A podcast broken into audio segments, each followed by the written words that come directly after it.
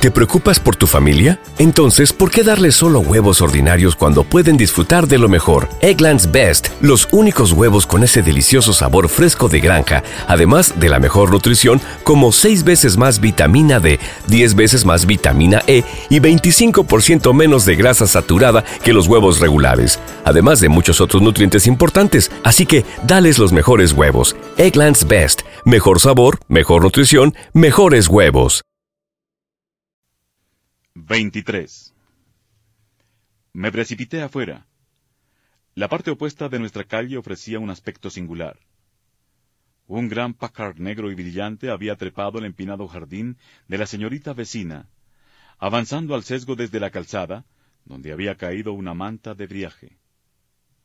Y allí estaba resplandeciendo al sol, con las puertas abiertas como alas, con las ruedas delanteras hundidas en las siempre vivas.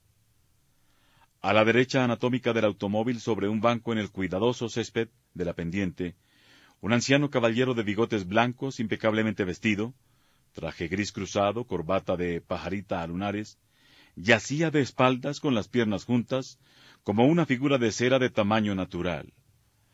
Debo traducir en una secuencia de palabras el impacto de una visión instantánea. Su acumulación física en las páginas desfigura el verdadero fogonazo, la indisoluble univocidad de mi impresión. La manta caída, el automóvil, el muñeco anciano, la enfermera de la señorita vecina corriendo entre crujidos, con un vaso semivacío en la mano, de regreso hacia la oculta entrada de la casa, donde podía imaginarse a la semidesvanecida, aprisionada, decrépita dama, chillando, pero no lo bastante fuerte como para apagar los rítmicos ladridos del setter de junk, que corría de grupo en grupo, desde un montón de vecinos ya reunidos en la acera junto al bulto ya investigado por él. Luego hacia el automóvil, que había perseguido hasta allí, y por fin hasta un tercer grupo formado por Leslie, dos policías y un hombre corpulento con gafas de carey. Debo explicar aquí que la inmediata aparición de los policías, apenas un minuto después del accidente, se debió a que estaban cogiendo la matrícula de los automóviles ilegalmente estacionados en una esquina a dos manzanas de la pendiente. Que el tipo con gafas era Frederick Viale, hijo, conductor del Packard. Que su padre, de setenta y nueve años, a quien la enfermera había echado agua en el verde lecho donde yacía, un banquero embancado, por decirlo de alguna manera, no era víctima de un síncope, sino que se recobraba cómoda y metódicamente de un leve ataque cardíaco o de su posibilidad. Y por fin, que la manta caída sobre la calzada, cuyas rajaduras verdes y retorcidas solía señalarme con reprobación mi mujer, ocultaba los restos mutilados de Charlotte Humbert, derribada y arrastrada por el automóvil de los Viale, cuando cruzaba corriendo la calle para echar tres cartas al buzón, situado en la esquina del jardín de la señorita vecina. Una bonita niña con un sucio vestido rosa me alcanzó las cartas, me libré de ellas rompiéndolas y guardando sus restos en el bolsillo. Al fin llegaron tres doctores y los Farlop para sumarse a la escena. El viudo, un hombre de excepcional dominio, no lloraba ni desvariaba. Quizá tartamudeaba un poco, pero sólo abría la boca para impartir las informaciones o directrices que eran estrictamente necesarias en cuanto a la identificación, examen y destino de una mujer muerta cuya cabeza era una sopa de huesos, sesos, pelo broncíneo y sangre. El sol era todavía de un rojo brillante cuando sus dos amigos, el cariñoso John y Jean, con los ojos húmedos, le acostaron en el cuarto de Dolly. Para estar cerca, el matrimonio durmió esa noche en el dormitorio de los Humbert. Creo que no se comportaron tan inocentemente como la solemnidad de la ocasión requería. No hay motivos para que me detenga en la relación de estos hechos, en las formalidades previas al entierro, o en el entierro mismo, tan apacible como lo había sido el matrimonio. Pero debo referir unos pocos incidentes relativos a los cuatro o cinco días posteriores a la absurda muerte de Charlotte. La primera noche de mi viudez me emborraché tanto que dormí casi tan profundamente como la niña que había dormido en esa cama. A la mañana siguiente me apresuré a revisar los pedazos de cartas que guardaba en mi bolsillo. estaban demasiado mezclados para reconstruir cada una de ellas. Supuse que... y te conviene encontrarlo pues no puedo comprarte. Provenía de una carta a Lo. Otros fragmentos parecían aludir a la intención de Charlotte de huir con Lo a Parkington, o quizá de regreso a Pisky, para impedir que el buitre arrebatara su precioso corderillo. Otros pedazos, nunca había supuesto que tenía manos tan fuertes, se referían evidentemente a una inscripción no en Sight Algebra, sino en otra escuela, cuyos métodos tenían fama de ser tan duros, inhumanos y estériles, aunque en ella se jugaba al croquet bajo los olmos, que se había ganado el apodo de reformatorio para señoritas. Por fin, la tercera carta se dirigía sin duda a mí. Leí algunas frases como Después de un año de separación podremos... Oh, querido, querido mío, oh mi... Pero que si me hubieras traicionado con una mujer... O tal vez moriré. Pero en general, todo cuanto pude espiar me reveló poca cosa. Los varios fragmentos de esas tres apresuradas misivas que tenían reunidos en las palmas de mis manos estaban tan confundidos como lo habían estado en la cabeza de la pobre Charlotte. Ese día, John tuvo que entrevistarse con un cliente, y Jean dio de comer a sus perros, de modo que me vi provisionalmente privado de la compañía de mis amigos. Esas amables personas temían que me suicidara al quedarme solo, y como no había otros amigos a mi disposición, la señorita vecina se encontraba incomunicada, los Macú estaban ocupados en la construcción de una casa nueva, a varias millas de la mía, y los Charfield habían viajado a Maine solicitados por alguna dificultad familiar, asignaron a Leslie y Luis la misión de hacerme compañía, so pretexto de ayudarme a ordenar y guardar varias cosas huérfanas. En un momento de soberbia inspiración, mostré a los bondadosos y crédulos Farlop, esperábamos que Leslie llegara para su cita con Luis, una pequeña fotografía de Charlotte que había encontrado entre sus cosas. Sonreía desde una roca a través del pelo revuelto. Había sido tomada en abril de 1934, una primavera memorable. Durante una visita de negocios a Estados Unidos, yo había tenido ocasión de pasar varios meses en Pisky. Nos habíamos conocido y habíamos tenido una intensa aventura. Pero ay, yo estaba casado y ella estaba comprometida con Hayes. Cuando volví a Europa, seguimos escribiéndonos por intermedio de un amigo ya muerto. Jean susurró que había oído algunos rumores y miró la instantánea. Sin dejar de mirarla, la tendió a John, y John se quitó la pipa de los labios y miró a la encantadora e inmóvil Charlotte Becker y me la devolvió. Después, ambos se marcharon por unas pocas horas. La dichosa Luis retosaba con su galán en el sótano. No bien se marcharon los Farlop, apareció un clérigo de barbilla azulada. Traté de que la entrevista fuera lo más breve posible, aunque sin herir sus sentimientos ni despertar sus dudas. Sí, consagraría mi vida entera el bienestar de la niña. Le mostré una crucecita que Charlotte Becker me había dado cuando éramos jóvenes. Yo tenía una prima, una solterona respetable, que vivía en Nueva York. Allí encontraríamos una buena escuela privada para Dolly. Oh, las argucias de Humbert. Pensando en Luis y Leslie que podían informar, cosa que no dejaron de hacer, a John y Jean, hablé por teléfono a gritos tremendos, larga distancia, y simulé una conversación con Shirley Holmes. Cuando John y Jean volvieron, los embauqué por completo, diciéndoles, en un balbuceo deliberadamente confuso y desesperado, que Lo había partido con su grupo a una excursión de cinco días, y no era posible dar con ella. Dios santo, dijo Jean, ¿qué haremos ahora? John dijo que la cosa era muy simple. Llamaría a la policía para que alcanzara a las excursionistas.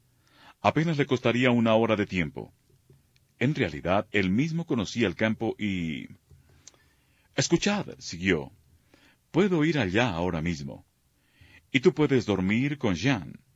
En realidad no agregó esto último, pero Jean apoyó su oferta con tal apasionamiento que pareció implícita en sus palabras. Me abatí, Discutí con John para que las cosas volvieran a su estado anterior. Dije que no podía soportar a la chiquilla a mi alrededor sollozando, abrazándome. Era tan nerviosa. La experiencia podía influir sobre su futuro. Los psicoanalistas hablaban de casos así. Hubo un súbito silencio. Bueno, tú eres el doctor, dijo John, no sin cierta brusquedad. Pero después de todo yo era amigo y consejero de Charlotte. De todas formas quisiera saber qué piensas hacer con la niña.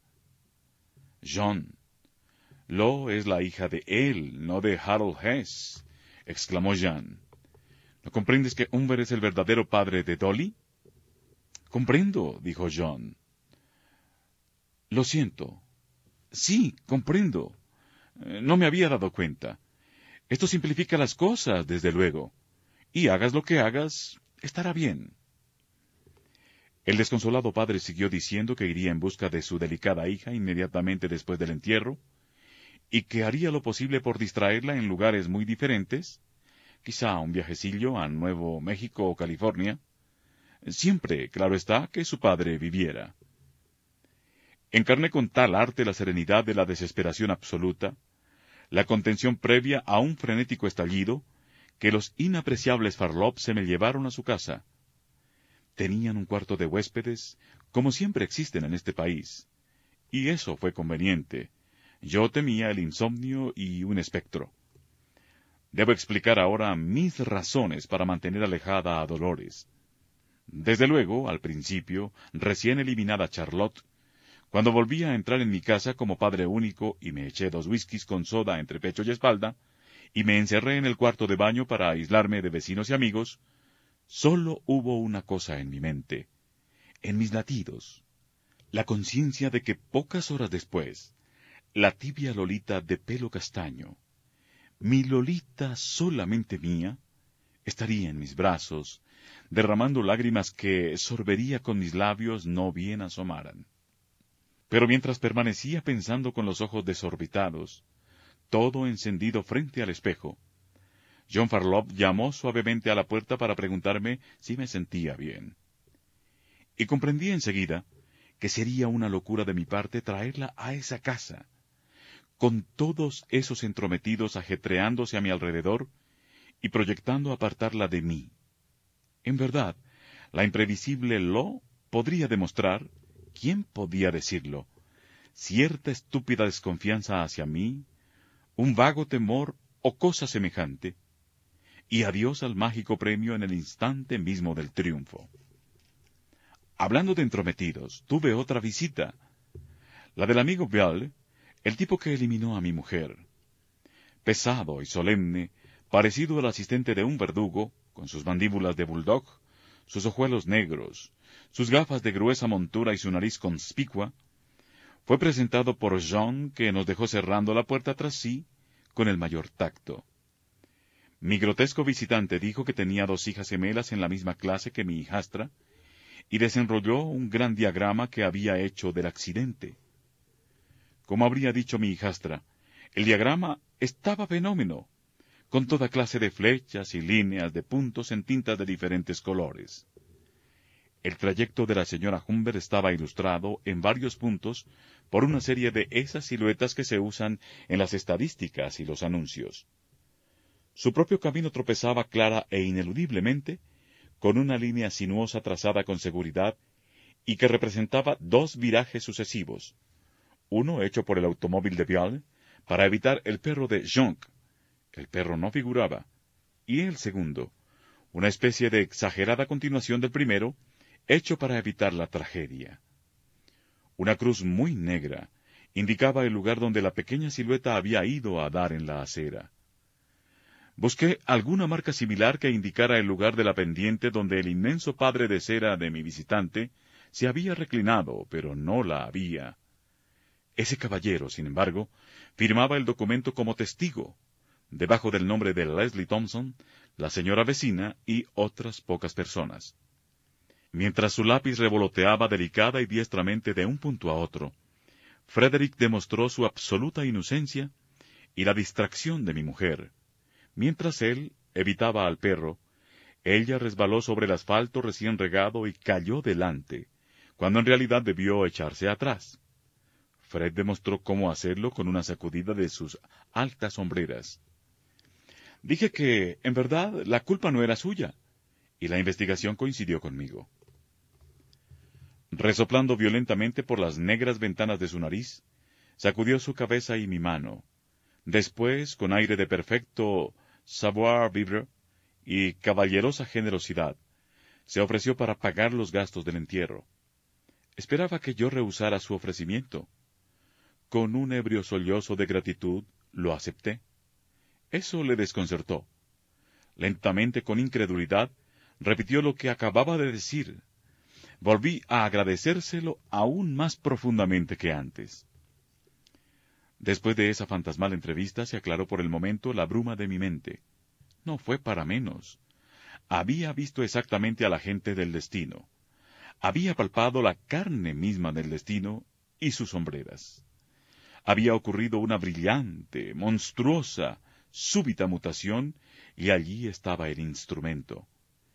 En la maraña de diagrama, ama de casa apresurada, pavimento resbaladizo, un maldito perro, un automóvil grande, un mono sentado al volante, podría distinguir confusamente mi propia y vil contribución. De no haber sido yo tan tonto, o un genio tan intuitivo, para guardar ese diario mío, los fluidos producidos por el furor vindicativo y el ardor de la vergüenza no habrían cegado a Charlotte en su carrera hacia el buzón. Pero aun habiéndola cegado, nada habría ocurrido si el destino preciso, ese fantasma sincronizador, no hubiera mezclado en su alambique el automóvil y el perro, el sol y la sombra, la humedad y el débil, el fuerte y la piedra. Adiós, Marlene. El ceremonioso apretón de manos del gordo destino, encarnado por Viale antes de salir de mi cuarto, me arrancó de mi sopor, y lloré, señores y señoras del jurado, lloré. ¿Te preocupas por tu familia? Entonces, ¿por qué darles solo huevos ordinarios cuando pueden disfrutar de lo mejor? Eggland's Best, los únicos huevos con ese delicioso sabor fresco de granja, además de la mejor nutrición, como 6 veces más vitamina D, 10 veces más vitamina E y 25% menos de grasa saturada que los huevos regulares, además de muchos otros nutrientes importantes. Así que, dales los mejores huevos. Eggland's Best, mejor sabor, mejor nutrición, mejores huevos. 24. Olmos y álamos volvían sus estremecidas espaldas contra una súbita ráfaga y una negra nube asomada sobre la torre blanca de la iglesia de Ramsdale, cuando miré en torno a mí por última vez. Dejaba en pos de aventuras desconocidas la triste casa donde había alquilado un cuarto solo dos meses antes. Las persianas, económicas y prácticas persianas de bambú, estaban bajas. En las entradas o en la casa, sus ricas texturas se prestan al drama moderno. Una gota de lluvia cayó sobre mis nudillos. Volví a la casa en busca de algo mientras John acomodaba mi equipaje en el automóvil. Entonces ocurrió algo gracioso.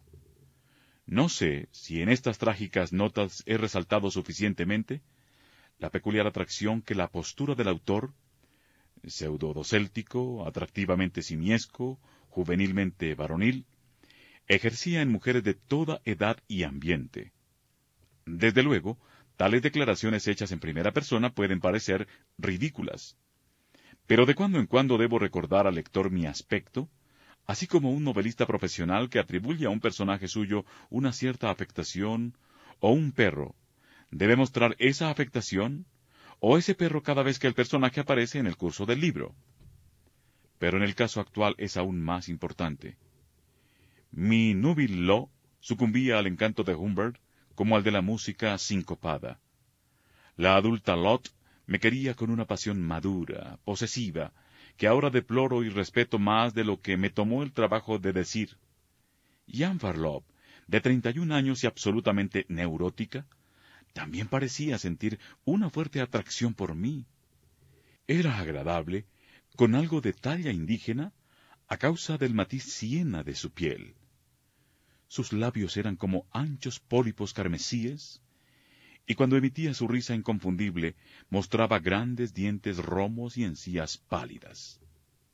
Era muy alta, usaba pantalones con sandalias o faldas acampanadas con zapatos de bailarina, bebía cualquier alcohol fuerte en cualquier cantidad, había tenido dos abortos, escribía relatos sobre animales, pintaba, como sabe el lector, paisajes, alimentaba ya el cáncer que la mataría a los treinta y tres años, y yo la encontraba sin el menor atractivo.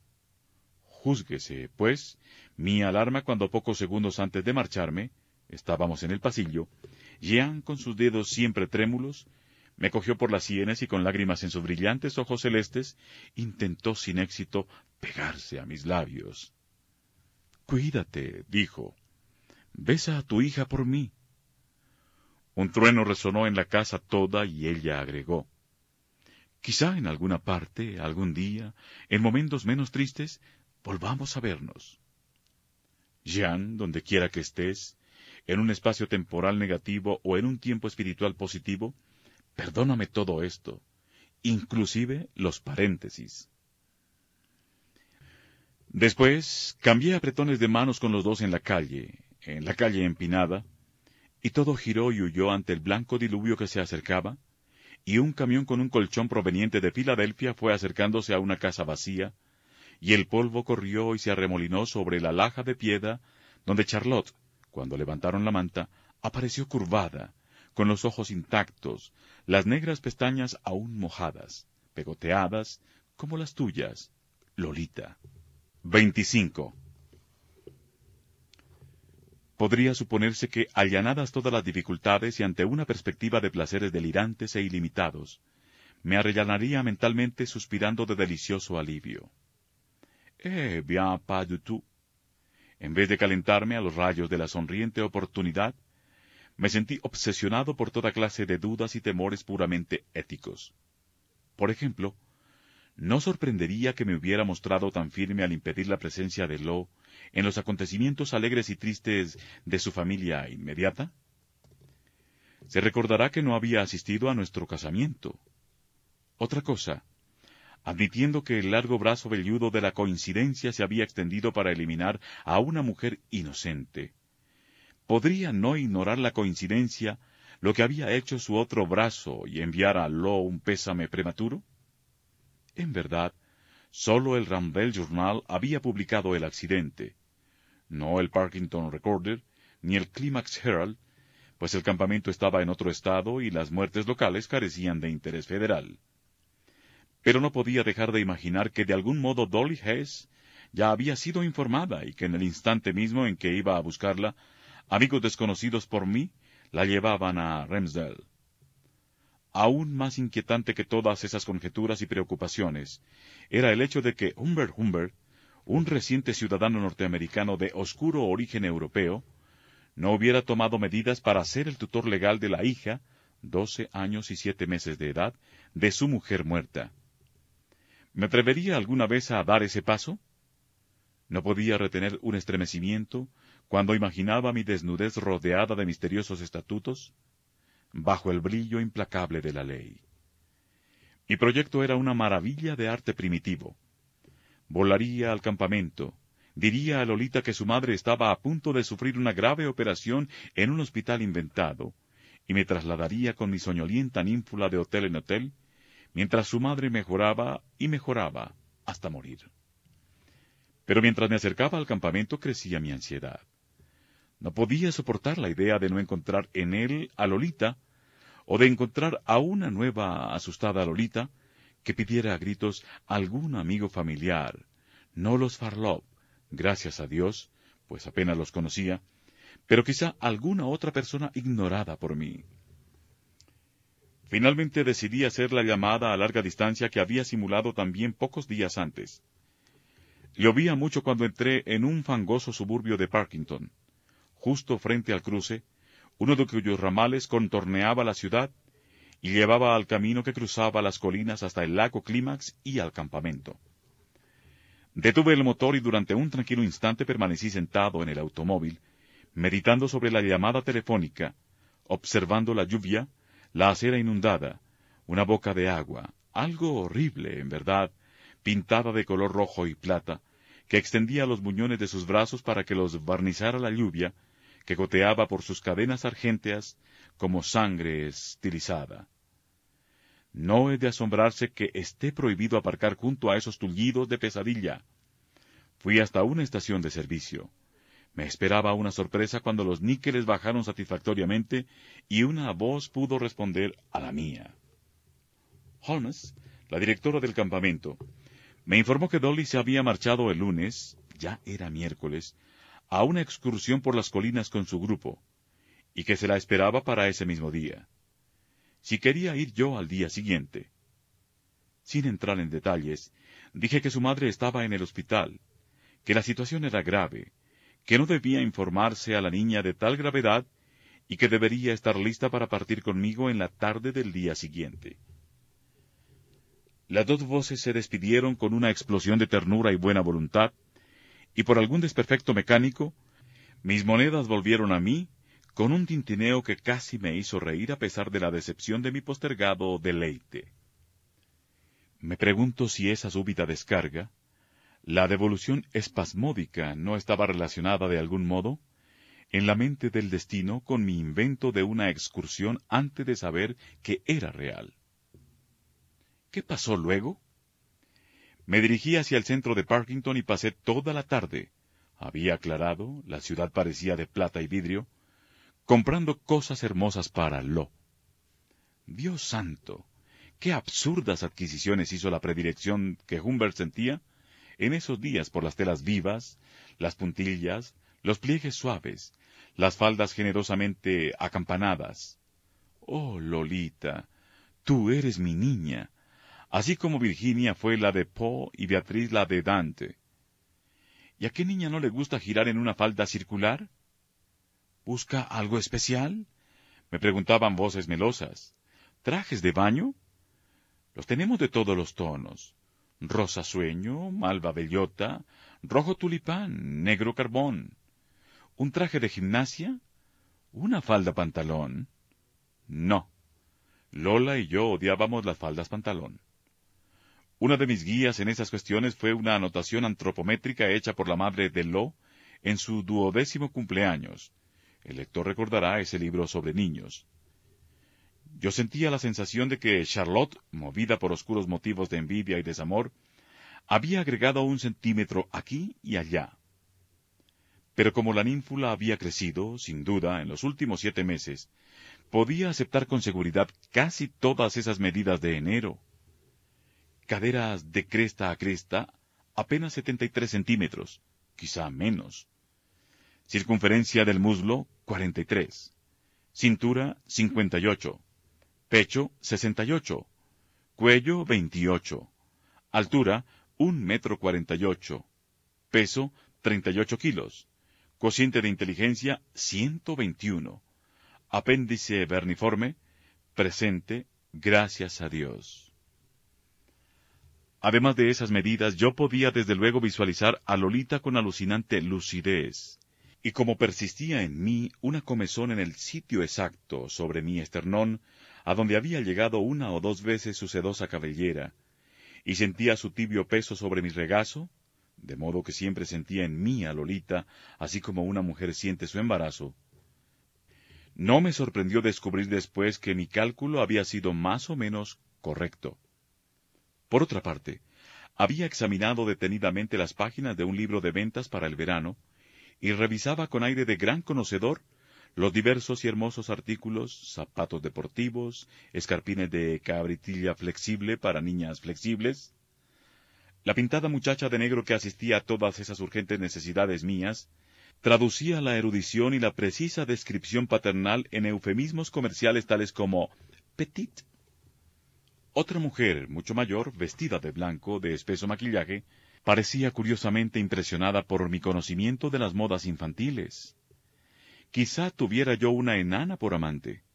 Así, cuando me mostraron una falda con dos bonitos bolsillos al frente, dirigí intencionadamente una candorosa pregunta masculina y fui retribuido con una demostración acerca de cómo se abría la cremallera en la parte trasera. Me divertí mucho con todas esas compras. Minúsculas lolitas fantasmales bailaban, caían, volaban como mariposas sobre el escaparate. Completé el encargo con un pijama de algodón de estilo carnicero. Humber, el carnicero. Hay algo de mitológico y de encantador en esas grandes tiendas donde, según los anuncios, una empleada puede adquirir un guardarropa completo para su oficina y su hermanita puede soñar con el día en que su jersey de lana hará babear a los muchachotes al fondo de la clase. Figuras de niños, tamaño natural, con narices respingonas y caras pardas, verdosas, pecosas, faunescas, flotaban a mi alrededor. Advertí que era el único comprador en ese lugar más bien feérico, donde me movía como un pez en un acuario glauco. Sentí que extraños pensamientos se formaban en la mente de las lánguidas damas que me escoltaban de escaparate en escaparate, desde la orilla rocosa a las algas marinas, y los cinturones y brazaletes que escogí parecían caer de manos de sirenas en el agua transparente.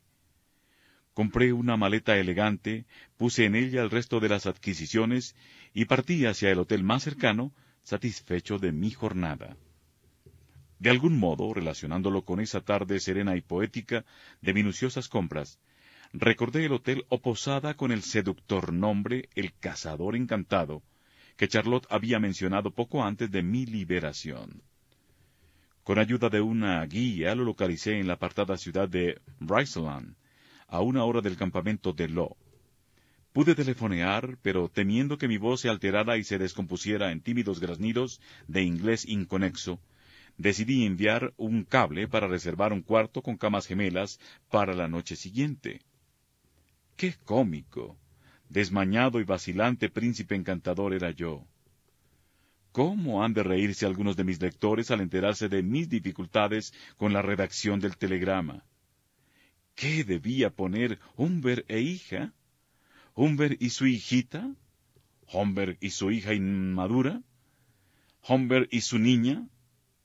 El cómico error, la G al final, que resultó al fin pudo ser un eco telepático de esas vacilaciones mías. Y después, en el terciopelo de una noche de verano, mis cavilaciones acerca del filtro que llevaba conmigo, oh mísero Humber, ¿no era un cazador muy encantado cuando deliberaba consigo mismo acerca de su estuche de mágicos pertrechos? ¿Recurriría a una de esas cápsulas color amatista para rechazar el monstruo del insomnio? Había cuarenta cápsulas, cuarenta noches con una frágil y pequeña durmiente en mi palpitante compañía. ¿Podía robarme una de esas noches para dormir? No, sin duda. Era demasiado preciosa cada una de esas minúsculas ciruelas, cada sistema planetario microscópico con su viviente polvo de estrellas. Oh, permítaseme mostrarme empalagoso por una vez. Estoy tan cansado de ser cínico 26. El cotidiano dolor de cabeza en el aire opaco de esta tumba que es mi celda me perturba, pero debo perseverar. He escrito ya más de cien páginas y no he llegado a nada todavía. Mi calendario se confunde. Debió de ser hacia el 15 de agosto de 1947. No creo que pueda seguir. Corazón, cabeza, todo. Lolita, Lolita, Lolita, Lolita, Lolita, Lolita, Lolita, Lolita. Repítelo hasta llenar la página, tipógrafo. ¿Te preocupas por tu familia? Entonces, ¿por qué darles solo huevos ordinarios cuando pueden disfrutar de lo mejor? Eggland's Best, los únicos huevos con ese delicioso sabor fresco de granja, además de la mejor nutrición, como 6 veces más vitamina D, 10 veces más vitamina E y 25% menos de grasa saturada que los huevos regulares, además de muchos otros nutrientes importantes. Así que, dales los mejores huevos. Eggland's Best, mejor sabor, mejor nutrición, mejores huevos.